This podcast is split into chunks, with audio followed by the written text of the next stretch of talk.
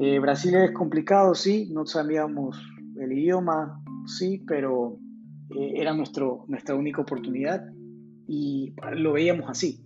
Y digamos que en ese sentido, como seres humanos, también tenemos ese, eh, gen de, supervivencia y, y tenemos que dar todo por el todo.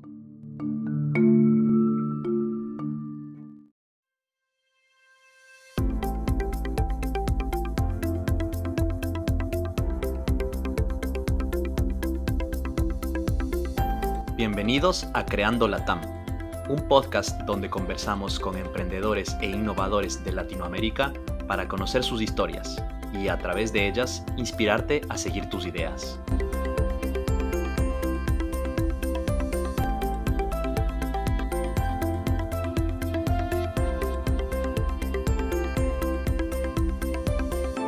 Soy José Luis Ortiz y en el episodio de hoy Luis Loaiza nos cuenta cómo está cambiando el mundo de las entregas y logística desde Ecuador y Brasil con Shipify.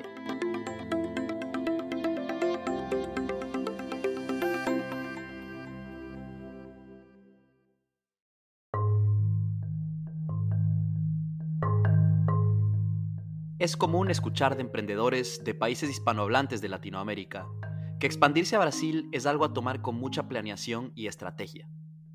Luis y su cofundador Miguel, ambos ecuatorianos, rompieron ese paradigma y empezaron Shipify en Brasil. Shipify es una plataforma que, al estilo Uber, conecta personas con empresas para hacer entregas de pedidos e-commerce. Su tecnología, liderada por Luis, ha hecho más eficiente la logística urbana en las ciudades en las que opera. Shipify tiene presencia ya en otros países de Latinoamérica como Ecuador y Chile, han crecido de manera acelerada en lo que va del año y están planeando mayor expansión regional en 2021, apoyados por una próxima ronda de inversión. No es común encontrar emprendedores de fuera de Brasil empezar startups en Brasil, pero para Luis esta fue la mejor opción porque, después de no tener éxito levantando capital en Chile y Colombia, Belo Horizonte era su única opción. Luis es un developer por naturaleza y toda su vida ha estado desarrollando tecnología y aplicándola en startups. Acompáñame a conocer su historia. Con toda una familia de médicos, papá, mamá y hermana, nadie se hubiera sorprendido si en el 2005 Luis entraba a estudiar medicina en la universidad en su natal Guayaquil. Sin embargo, él nunca tuvo esto en sus planes, ya que empezó a programar desde que tenía 13 años. Desde pequeño, a Luis le apasionaba la posibilidad de crear y desarrollar cosas a través de la programación, y siempre la ha considerado un arte. En el colegio, era el héroe del salón porque creaba los sistemas para manejar los torneos de fútbol internos.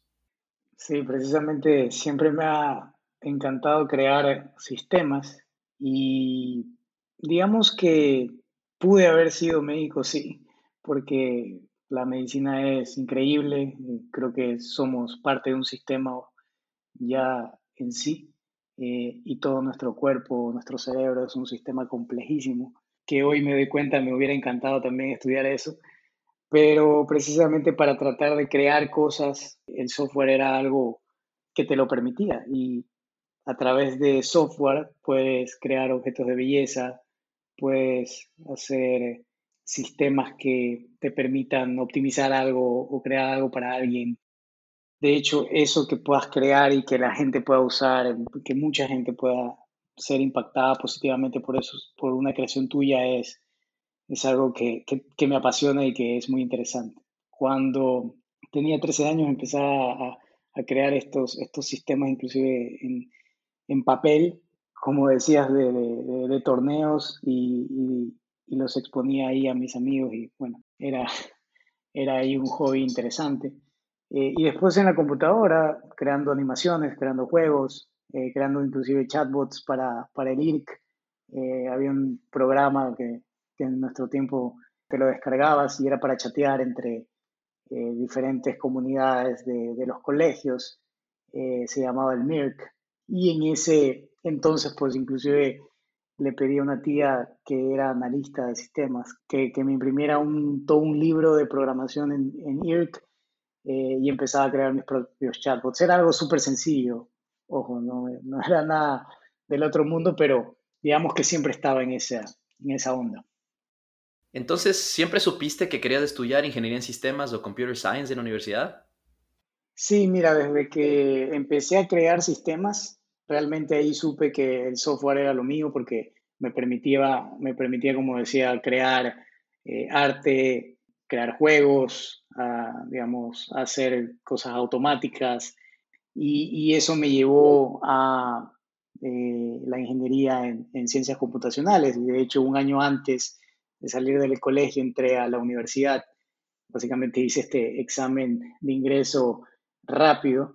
Me preparé, obviamente, antes y entré directamente a SPOL, que, que es una de las mejores universidades de, Ecuador en realidad siempre quise estudiar en, algo como un MIT, ¿no? Pero en ese tiempo, eh, dadas las circunstancias, mis padres de hecho me, me habían cambiado de colegio. En, ese tiempo no estaban las cosas muy bien económicamente. De hecho, mis padres, a pesar de ser médicos, emprendieron también, se pusieron unas, farmacias, eh, no les fue tan bien. Entonces, creo que también esa parte es súper interesante porque también me ayudó a entender eh, eh, ese esfuerzo que, que, al final estaban tratando de hacer.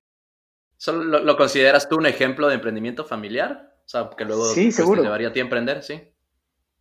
Sí, seguro, porque al final más, más que la palabra emprendimiento per se es el hecho de, de el trabajo en equipo que hacían mi, mi, mi, papá y mi mamá y para tratar de, de hacer cosas nuevas, cosas diferentes, pero que al final obviamente como médicos no tenían mucha, mucha idea de, un negocio y de pronto eso, eso afectó. Pero en todo caso, pues ya, ya en, la, en la universidad también para mí fue súper rápido. SPOL en ese sentido es una muy buena universidad, eh, tiene una muy buena escuela en ingeniería, en especial en ingeniería en ciencias computacionales. Creo que no, no puedo negar la buena formación que tuve ahí, en especial porque hay muy buenos profesores, eh, gente con experiencia que viene de afuera, PhDs, que publican papers constantemente a nivel internacional. Entonces, creo que ahí hay una buena base, pero definitivamente también eso me permitía tener una plataforma de poder expandir conocimiento y, siempre fui creativo y, un poco curioso en ese sentido. Por eso, mucho antes, bueno, un año también antes de, graduarme, eh, me gradué en el 2009 y en el 2008 empecé mi primera compañía. Empecé a, empecé a juntar eh, amigos en mi casa para, para crear aplicaciones y les, les, mostraba las cosas que estaba haciendo. Y, en ese momento era todo el auge de, de, Facebook y, y, y, su marketplace de, de aplicaciones. Y fue allí cuando empezamos a desarrollar para Facebook y empezamos a, publicar estas aplicaciones que luego nos compraban agencias de publicidad, de, agencias digitales, digamos, eh, para, para revenderlas a sus clientes. Y yo ya venía igual haciendo, haciendo software. El primer software que yo, que yo vendí prácticamente fue a los 16 o 17 años por ahí. Así que ya, ya venía haciendo un poco de, de emprendimiento por mi lado. ¿Consideras que esto fue tu primera exposición al emprendimiento? ¿Cómo se llamaba esta startup? En realidad, esta fue la primera exposición al emprendimiento eh, tecnológico, eh, ya como un grupo de, trabajo, un equipo, pero como decía, pues antes ya venía haciendo software eh, como freelanceando en, en, mis tiempos libres y por ahí también había, había empezado a hacer un, un emprendimiento eh, con mi novia de ese tiempo, que no tenía nada que ver, tenía que ver con, con ropa para mujeres, pero lo queríamos vender por internet en algún momento. Entonces, digamos que por ahí quise hacer algo, pero no, no, no se dio tan bien. Cuando empezamos eh, la primera empresa, la llamamos Comet Bits, fue un grupo que empezó a desarrollar estas aplicaciones para dispositivos móviles, para plataformas como Facebook en redes sociales y de alguna manera pues esto empezó a crecer. Eh, ya conocíamos en ese tiempo a, YC, Y Combinator, eh, que es esta aceleradora eh, muy famosa donde salieron Airbnb y muchas otras empresas. Y digamos que muchas de esas ideas con las que aplicábamos no, no resultaron para nada. Algunas eran relacionadas a mundos virtuales. En ese momento había todo el boom y el auge de, de Singa, que hacía todas estas, todos estos juegos eh, para Facebook. Eh, uno de los primeros era Farmville y bueno, antes de eso tenía toda su plataforma. No sé si la adquirieron, pero, pero prácticamente esa plataforma era, era muy parecida a lo que nosotros queríamos hacer porque digamos que yo me había metido a, a desarrollar mucho esa parte de, de, software en tiempo real y, y, cómo la gente se conectaba. Obviamente tenía un background de, de haber hecho algo en chats y, y, era lo que me apasionaba bastante en ese tiempo. Eh, y así comenzó la empresa. Eh, empezamos a desarrollar cosas inclusive para, para empresas de fuera, en Colombia, en Panamá, en Venezuela. Y, y nos fue bien, digamos que hasta el 2011, 2012, que, que ya las cosas pues, fueron evolucionando a, a otros objetivos. En 2011 o, 2012 conociste a quien ahora es tu cofundador, Miguel Torres. Me contaste que, lo conociste a través de redes sociales. ¿Cómo llegaron a conectarse? Me parece muy interesante esa historia. Sí, de hecho, lo conocí a Miguel porque justo con esta compañía Comet Beats llegamos a hacer un, un, juego muy famoso, llegamos cerca de, llegamos a cerca de 200 mil, 250 mil usuarios activos. En ese tiempo era un juego eh, muy interesante de 40, que es un juego de cartas muy autóctono, muy, muy ecuatoriano.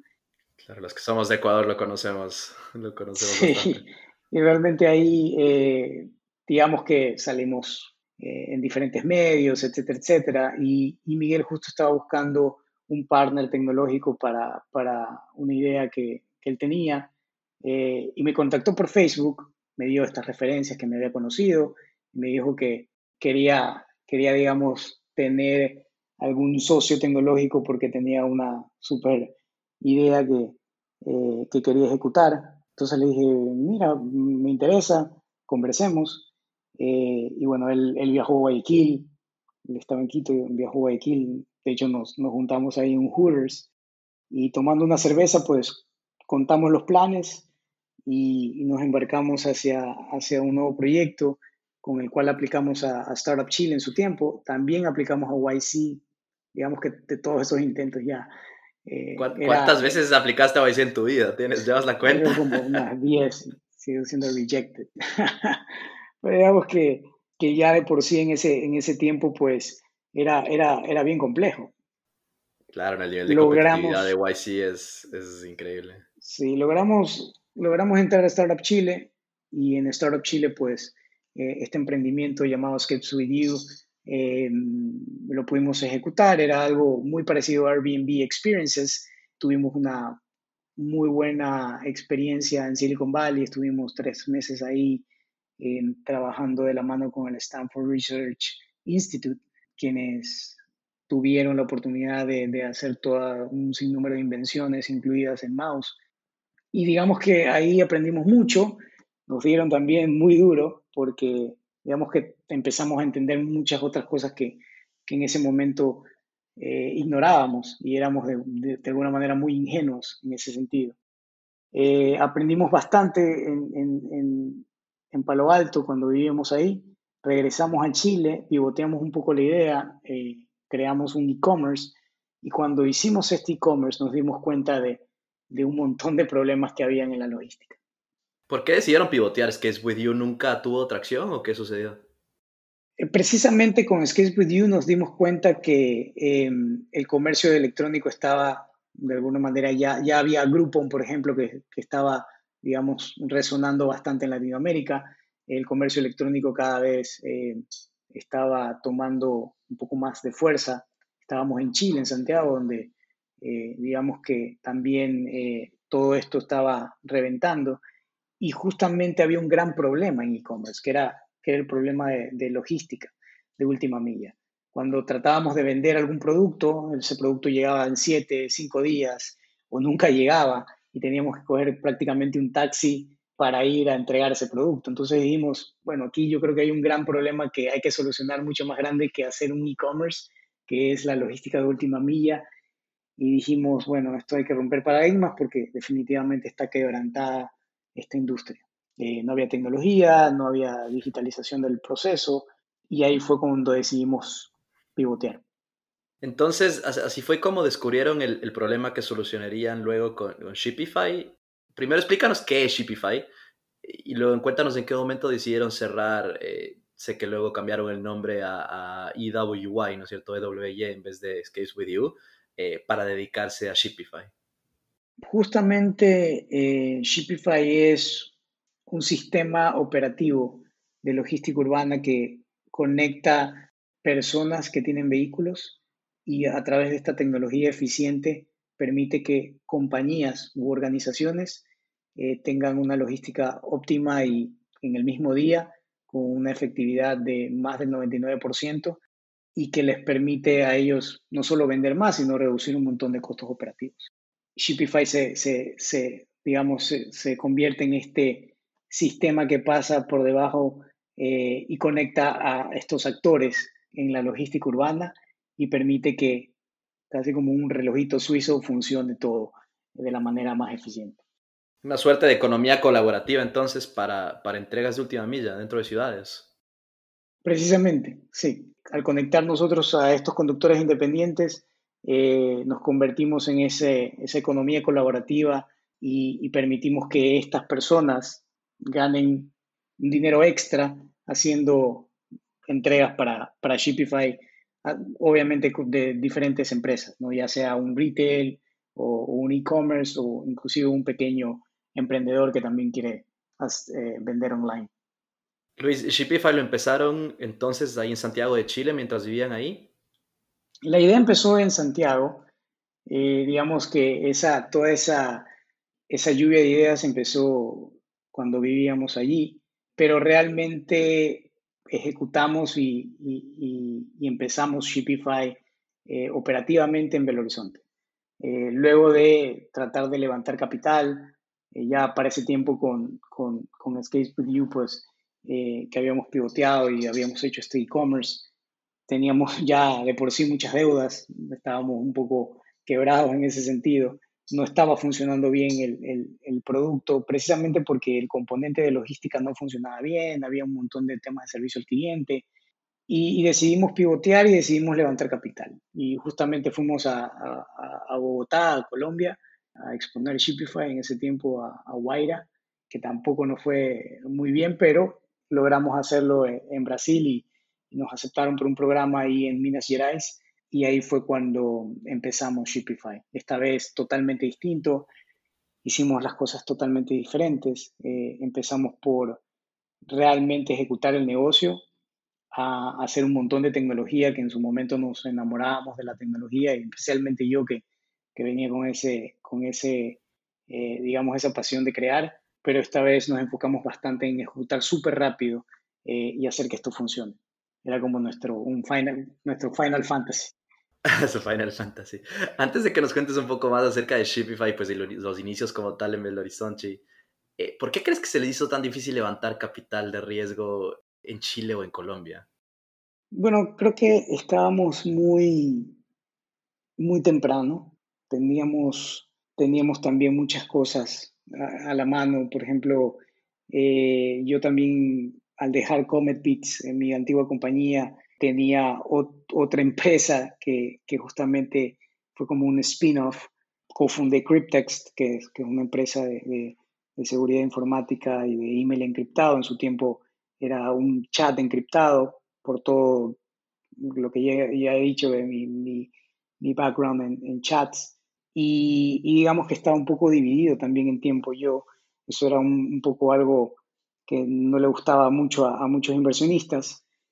Y, también estaba muy, muy temprano. Eh, con Cryptex levantamos capital, de hecho. Y al mismo tiempo estaba ya con Shopify. Entonces, es, es complejo a veces hacer ese, esa, esa, división de tiempo y obviamente los celos, etcétera, etcétera. Entonces, eh, para mí como CTO también se, se, volvió complicado manejar dos equipos, pero al final del día lo lograba. O sea, creo que en ese sentido se me hace muy, muy fácil el tema de, desarrollo de software y producto.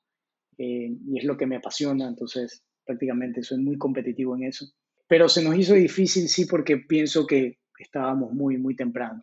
Quizás también en Chile eh, recién estaba, digamos, en auge el tema de, de venture capital y en Chile tampoco es que había mucho de esto.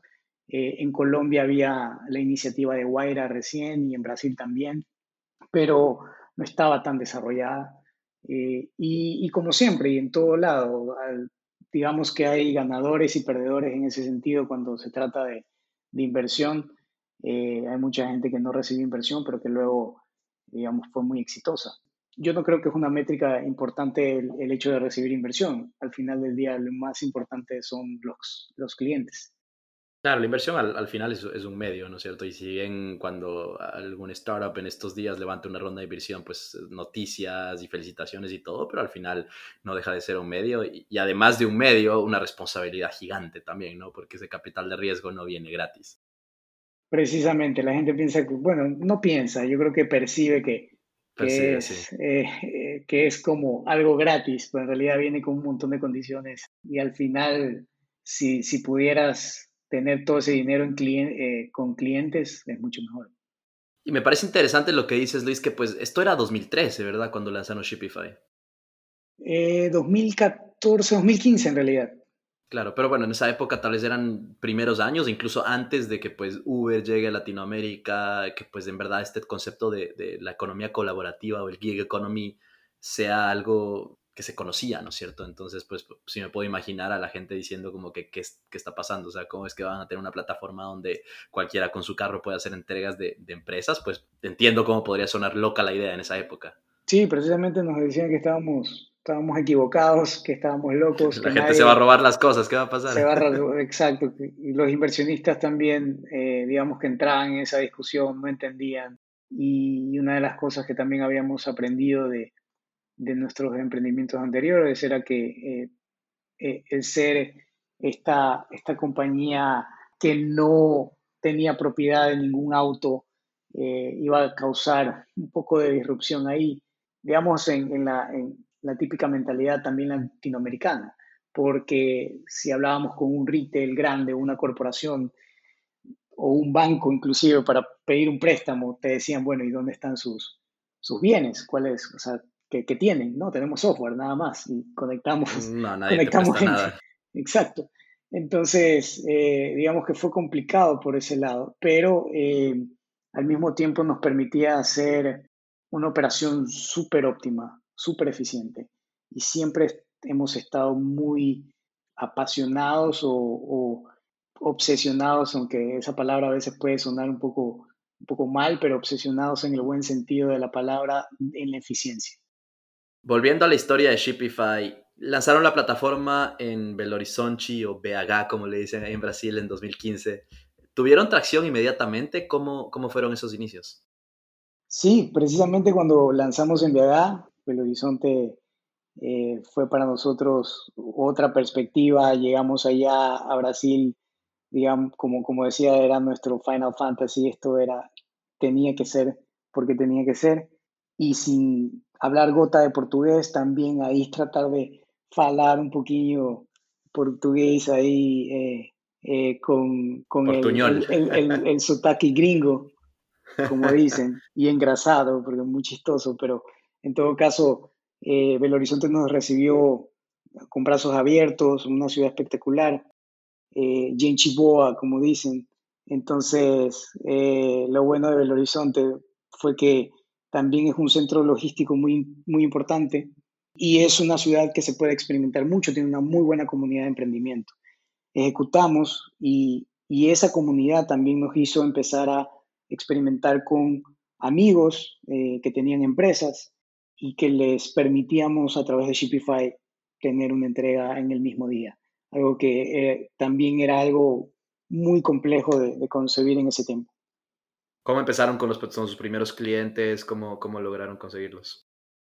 Cuando empezamos en Belo Horizonte hicimos de todo, inclusive, inclusive empezábamos a hacer entregas de comida, algo que decidimos hacer desde que empezamos a, ejecutar algo así, eh, nos dimos cuenta que eso no era, nuestro, no era nuestro nicho y fuimos aprendiendo muy rápido hacia dónde teníamos que ir.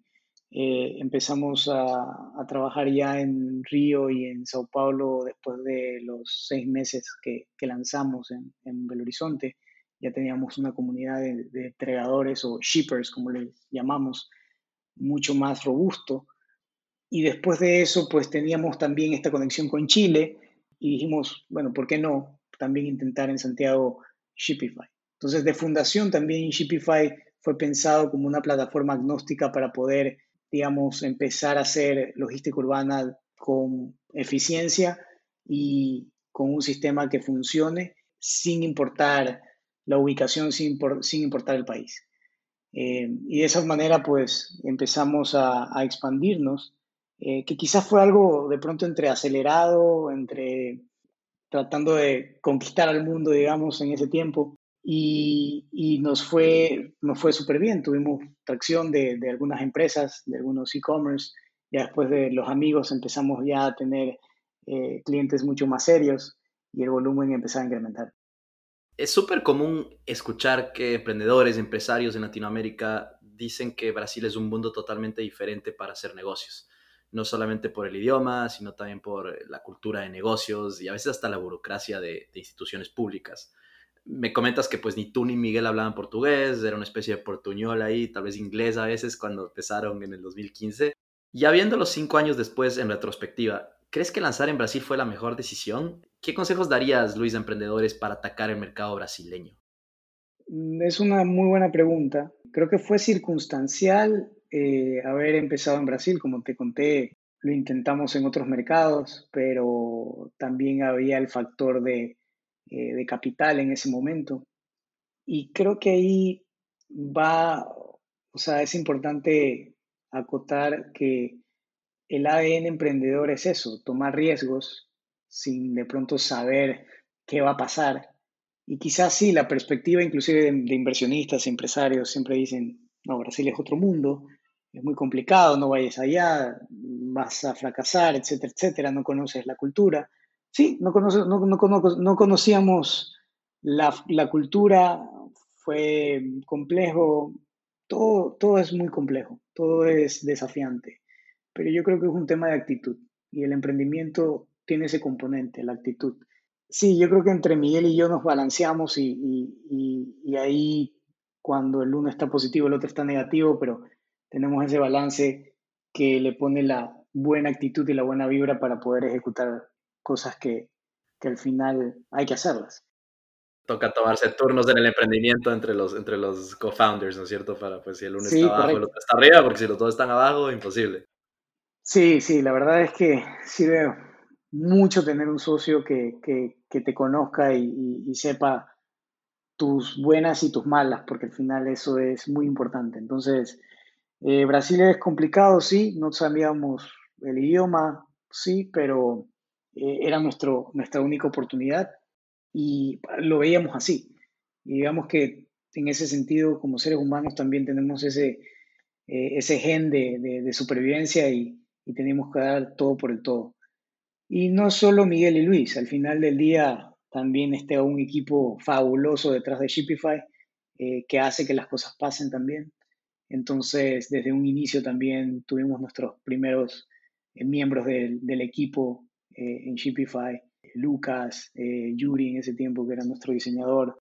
Creo que armamos algo muy fuerte ahí, creamos una cultura interesante entre, entre los dos founders. Entonces, yo creo que eso también eh, es, es, una roca muy importante para, para, poder establecer esas primeras bases de, un, de una empresa, el equipo. Entonces, creo que eso fue eh, algo clave y eso es algo que puedo decirles a cualquier emprendedor.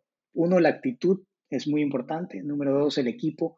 Eh, número tres, tus socios, porque si tienes muchas veces una muy, buen, muy, buen producto, muy buena ejecución, pero tienes mala actitud, se puede ir todo al carajo porque vas a tener inversionistas que te van a negar, que te van a decir que eso no sirve, que te van a decir, porque me lo han dicho, no, eso es estúpido, que te van a decir que eso no va a funcionar y entonces vas a recibir un montón de negatividad que si no tienes la mejor actitud, probablemente no lo vas a lograr, pero hay que saber qué escuchar.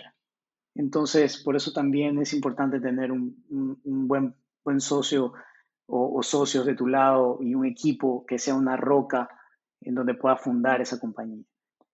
Ahora, si fue la mejor decisión, Brasil, sí, fue la mejor decisión, porque fue la única decisión que teníamos, la única opción que teníamos, y, era la decisión correcta en ese momento, inclusive que Brasil estaba con eh, una crisis económica, que tenía un, gobierno complejo, como tú sabes, Latinoamérica vive con gobiernos complejos eh, y, con, y con política que a veces nos da susto y queremos salir corriendo.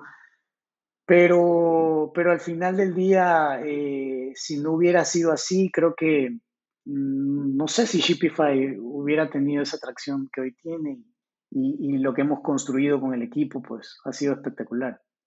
Así es, cuando solamente tienes una opción, pues esa opción es la mejor decisión, no, no hay otra. Eh, hoy por hoy, Luis, ¿todavía tienen oficina en, en Belo Horizonte? Sí, nuestra oficina principal es en Belo Horizonte. Ahí son los, los headquarters de, de Shipify y de, de las operaciones en general. Desde allí se comandan operaciones de ya 82 ciudades en Brasil. Aparte de conquistar el mercado mm, brasileño, sé que en 2017 decidieron expandirse a México, que es la otra economía gigante de Latinoamérica. ¿Fue más fácil esta expansión por el idioma y la cultura? ¿Cómo la vivieron? Mira, eh, yo creo que ahí México fue un gran desafío. Veníamos muy confiados porque nos fue muy bien en Chile, pero bueno, ya teníamos digamos, una historia en Chile. Y, también habíamos lanzado en Ecuador una, pequeña operación para hacer diferentes experimentos. Y cuando iniciamos en, México nos fue súper bien, tuvimos mucha atracción, eh, diferentes clientes, pero también tuvimos altibajos, o sea, ya tener eh, Brasil, que es un monstruo, tener México en el estado, digamos, en el status quo de, de la capacidad operativa fue complejo. Eh, yo creo que no fue complejo por, por México en sí, sino por la capacidad que, la capacidad que teníamos en ese momento eh, de operar y las diferentes, es prácticamente tener en ese momento cuatro empresas, porque cada una tenía una lógica distinta, eh, una operación, digamos, que trataba de hacerse estándar, pero al final del día sí, son culturas distintas. Decidimos expandirnos porque, por locura, por lo loco que somos por tratar de hacer que las cosas pasen, pero digamos que también eso generó eh, algunos tropiezos que de pronto hubiéramos, hubiéramos evitado. Yo creo que en México ahí todavía hay un montón que podemos hacer. Eh, decidimos tener ciertos clientes ahora corporativos y, y, México pues está en una siguiente fase para Shipify para poder expandirnos mucho más como lo estamos haciendo con Brasil. Entonces hoy en día está en Brasil, en Ecuador, ¿en dónde más en Latinoamérica? Brasil, eh, Chile, Ecuador y México con una operación de, software, básicamente, porque hoy tenemos un nuevo modelo de negocios eh, que es licenciar el software de Shipify eh, para que otras empresas puedan administrar sus flotas de la misma forma que lo hace Shipify eh, y hacer más eficiente su, proceso de operación logística. Y eso es como, como hoy estamos manejando el mercado, pero eh, definitivamente está ahí en nuestro to-do list retomar con fuerza las operaciones. Luis, sé que actualmente por la contingencia que estamos viviendo y la situación actual, eh, estás aquí en tu, natal Guayaquil, pero ¿dónde estás basado tú generalmente y cómo manejan en Shipify eh, un equipo a la distancia en diferentes ciudades? ¿Tienen gente en Guayaquil? ¿Tienen gente en Belo Horizonte? ¿Cómo lo hacen? Mira, de fundación fuimos remotos. De fundación empezamos en Belo Horizonte y teníamos el equipo de desarrollo igual en Guayaquil. Gracias a esta conexión que tengo con la universidad y que, bueno, tenemos un cariño mutuo entre eh, la universidad y, los, las empresas que, de alguna manera han surgido, digamos que se nos ha hecho fácil tener talento ahí. Entonces, desde que estuvimos en Belo Horizonte ya teníamos un equipo remoto en Guayaquil que yo tenía que administrar. Yo creo que la clave ahí es los líderes que podemos poner, digamos, a, disposición para crear esta estructura que nos ayude a escalar. Creo que es un tema también de, tener ese, no solo un sistema operativo como software, y como te decía, para mí todo, todo es un sistema y me apasionan los sistemas. Entonces, para nosotros el sistema operativo en realidad es Shipify y su ADN. y esa operación remota eh, la hemos hecho eficiente porque hemos vivido con, con esa también, con, ese, ese sentido de pocos recursos, de que tenemos que hacer esto sin, sin importar que, que haya inversión, tenemos que hacer que esta compañía sea rentable. Y formar ese equipo ha sido, como decía La Roca, para poder hacer que las cosas funcionen. Entonces, como decía, no se trata de Miguel o de Luis, sino se trata de un equipo que lo logra y que a través de procesos puede hacer que esta operación funcione de maravilla, digamos. Y eso se ve reflejado con los clientes, se ve reflejado cuando, cuando ves una efectividad de más del 99% versus eh, otras compañías que quizás tengan mucha más inversión que nosotros, pero, pero digamos que en The Unit Economics somos mucho más eficientes. Volviendo a hablar un poquito más acerca de las operaciones y de la experiencia en México, pues en México se les dificultó por el tema de, los volúmenes tan altos que, había en Ciudad de México. Hablando de realizar y coordinar entregas a, gran escala, sé que uno de sus clientes en Shopify es Amazon. Cuéntanos un poco sobre por qué un gigante como Amazon usa una plataforma como Shopify para su logística en Latinoamérica. Bien, nuestra relación con Amazon es súper interesante. Es una historia que, nace inclusive a partir de un mail. Amazon elige a Shopify porque entendió la visión y no entendió la visión desde su equipo de, Brasil, entendió la visión desde su equipo en Seattle y entendió esa visión de Shopify de convertirse en el siguiente eh, sistema operativo de logística urbana. Amazon lo entiende porque viene, digamos, con, una, eh, con un concepto de Amazon Web Services y de cloud computing y de, eh, y de logística y de e-commerce. y cuando les mostramos, les mostramos lo que estábamos haciendo, bueno, hacía mucho sentido. Empezamos en Brasil como una de las pruebas más eh, importantes y para demostrar que lo que decíamos era verdad, pues bueno, dicho y hecho, pues empezamos con Amazon en 2018, cerramos un contrato muy importante un contrato más importante que levantar 100 millones de dólares. Yo creo que eh, es un contrato que nos permite tener a un cliente y a, y a tener un negocio, más que tener una inversión y, y no, y, no saber con quién vas a ejecutar eso. Eh, y, dicho eso, pues nos llevó a, a, a, empezar con un volumen muy interesante y a demostrar que nuestro sistema operativo escala. Y eso es lo que ha venido pasando. Entonces, Amazon se convierte en uno de los clientes claves de, de Shopify y, ha sido estratégico como plataforma para también expandirnos a diferentes partes de, de Latinoamérica en general, no solo en Brasil. Hablando de crecimiento, sé que la coyuntura actual del COVID tuvo, ha tenido un efecto positivo en Shopify, permitiéndoles crecer alrededor del 200% en ingresos desde que empezó la pandemia hace unos meses. ¿Cómo han visto la evolución de Latinoamérica, eh, en parte por esto, hacia un mundo cada vez más e-commerce? Eh, ¿Y qué planes tienen eh, ustedes como empresa en el resto del 2020 y luego en el 2021? Efectivamente, crecimos como locos en, en, la pandemia porque digamos que todos los servicios digitales y, y todo lo que tenía que ver con transformación digital para las empresas y las corporaciones se aceleró en Latinoamérica. Muchos no estaban preparados eh, para grandes volúmenes. Siempre digo que Shopify está en el negocio de la logística elástica y eso significa que nosotros podemos expandir y contraer nuestra operación de manera dinámica, sinoidal y eso también le da a las empresas la confianza de, una plataforma que, logra efectividad y también le da la confianza de, de entregarnos volumen. En esa perspectiva, el COVID fue, ha sido, mejor dicho, un, tiempo complejo porque digamos que ese gran volumen tampoco ha sido fácil eh, administrarlo, pero al mismo tiempo creo que hemos montado una tecnología muy interesante que nos ha permitido escalar rápidamente eh, con más del 300% de incremento de año tras año y ya más cerca de un 200% de, ingresos año tras año. Entonces, esa métrica es muy interesante y ahora pues en 2020-2021 esperamos cerrar nuestra siguiente ronda de inversión, una ronda A, que de hecho no, estamos, no, hemos estado tan acelerados porque nos hemos concentrado en que nuestro producto, nuestros, nuestro equipo y nuestros clientes estén contentos y no hemos estado tan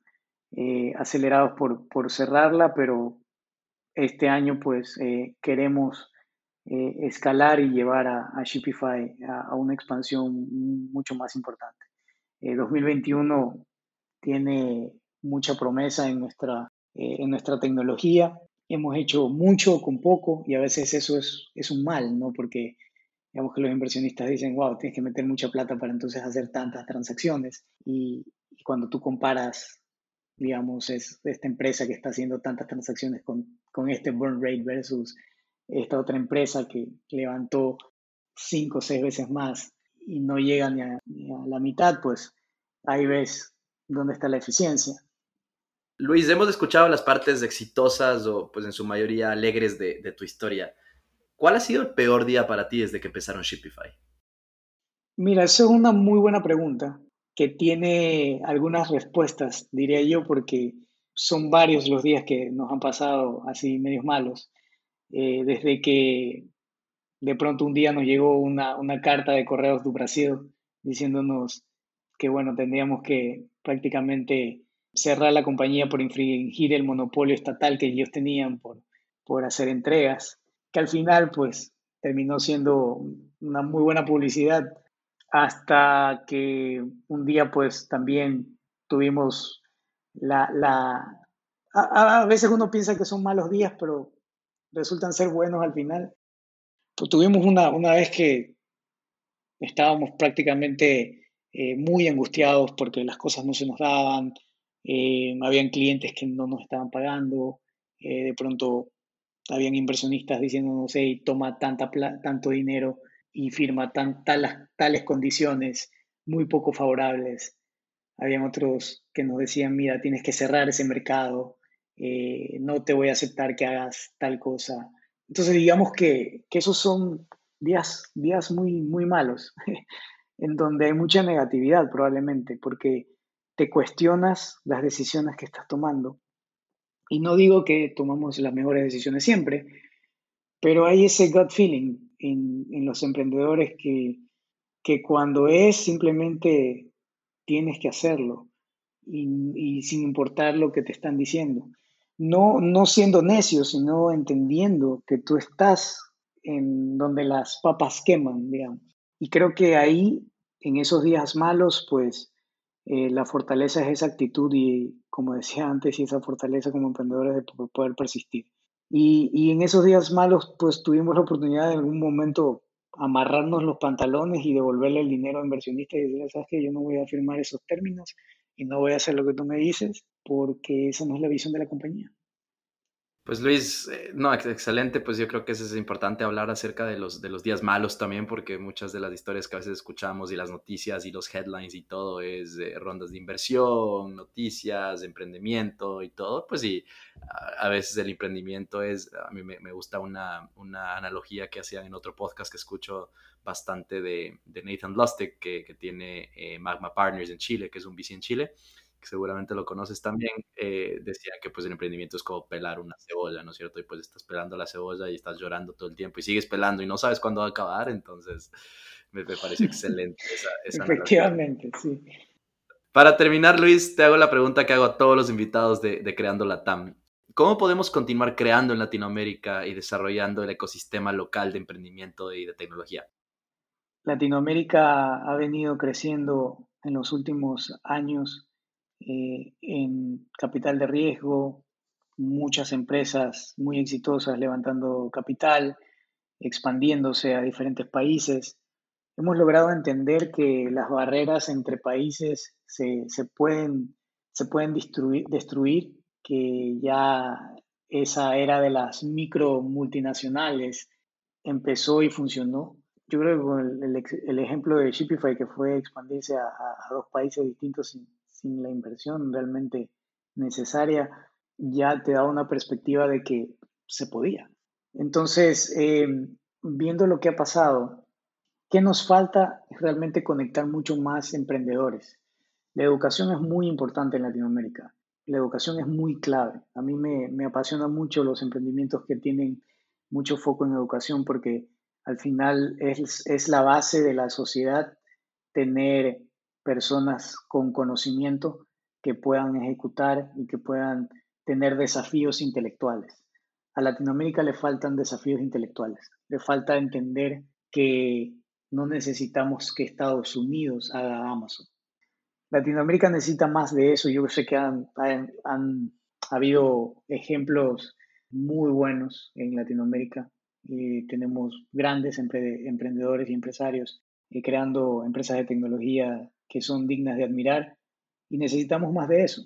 Y si hay más inversión para eso, bienvenida, pero lo importante es tener esa base de educación, conocimiento y conexión, porque al final del día muchas de las cosas que, que pudieran pasar no pasan porque, porque estás desconectado.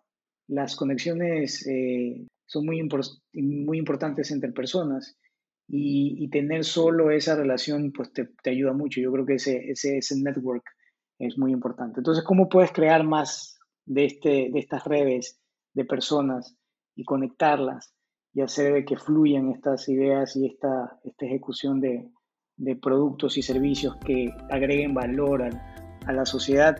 Eso es muy importante y lo haces a través de crear esas oportunidades entre países, entre regiones. Creo que ahí está la clave. Este fue Luis Loaiza con la historia de Shipify una historia de pasión por crear plataformas y tecnologías y resolver problemas que afectan a Latinoamérica, sin miedo a empezar en mercados desconocidos. Luis se mantiene bastante ocupado y después me confesó que cuando grabamos este episodio llevaba varias noches casi sin dormir. Esa es la vida del emprendedor, más allá de rondas de inversión y portadas en medios. Si te gustó este podcast, por favor compártelo con tus colegas, amigos o familiares y síguenos en Spotify, Apple Podcasts y en nuestras redes sociales. Nos vemos en un próximo episodio.